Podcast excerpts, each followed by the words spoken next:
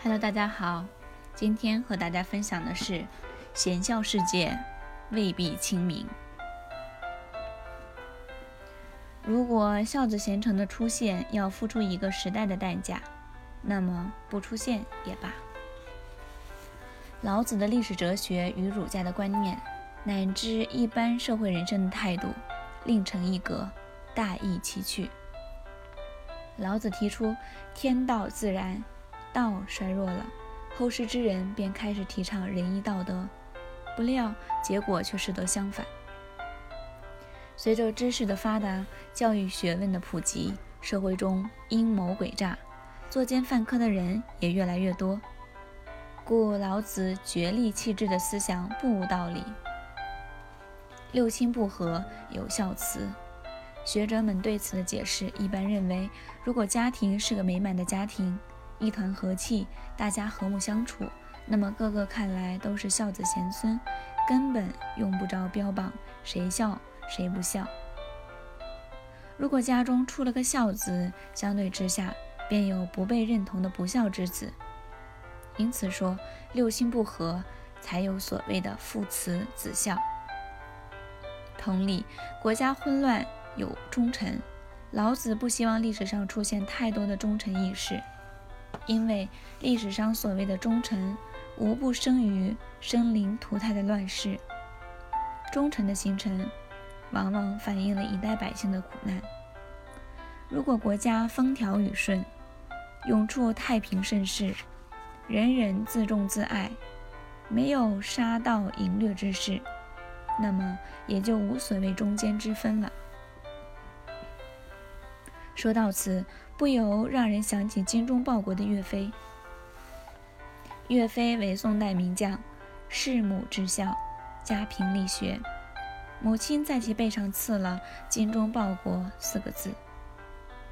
岳飞以此为一生处事的准则。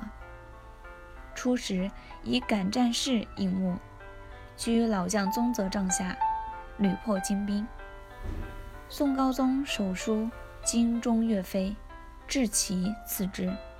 后破李成，平刘禹，立下赫赫战功，为南宋收复辽阔失地，却因莫须有的罪名，受秦桧所害，死于狱中。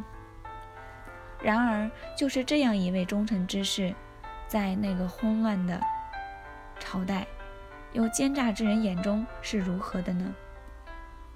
南宋初年，面对着惊人的大举入侵，当时号称名将的刘公世、张举等人，只会一味地避敌逃跑，而不敢奋起反击。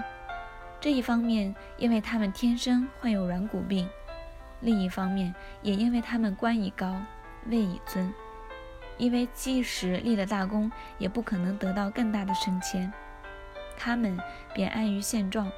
什么国家利益、民族利益，在他们心中根本不占什么地位。当时岳飞入伍不久，虽然已崭露头角，毕竟还没有太大的名望和地位，只有他在和金人进行着殊死的战战斗。当时有个叫俊基的人上书朝廷，推荐岳飞，推荐书颇值得思量。如今这些大将都是富贵荣华到了头，不肯再为朝廷出力了。有的人甚至手握强兵，威胁控制朝廷，很是专横跋扈。这样的人怎么能够再重用呢？驾驭这些人就好像饲养猎鹰一样，饿着他，他便为你博取猎物；喂饱了，他就飞掉了。如今的这些大将都是还未出猎。就早已被鲜汤美肉喂得饱饱的，因此派他们去迎敌，他们都掉头不顾。至于岳飞，却不是这样。他虽然拥有数万兵众，但他的官爵低下，朝廷对他也未有什么特别的恩宠，是一个默默无闻的低级军官。这正像饥饿的雄鹰准备振翅高飞的时候，如果让他去立某一功，然后赏他某一级官爵，完成某一件事，给他某一等荣誉，就好像猎鹰那样，抓住一只兔子，变为一只老鼠；抓住一只狐狸，就喂它一个家禽。以这种手段去驾驭它，使它不会满足，总有贪功求战之意。这样，他必然会为国家一再立功。乱世出忠臣，在那个是非颠倒、生灵涂炭的年代，即使忠臣也不过是被利用的工具。当我们感叹敬佩岳飞这样的忠臣时，不妨颠覆一下我们一贯的思路。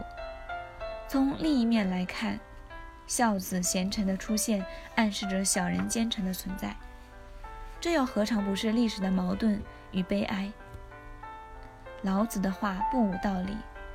与其历史上多出些孝子贤臣，还不如家家和谐，无孝与不孝之分，国家安定，无中间之变。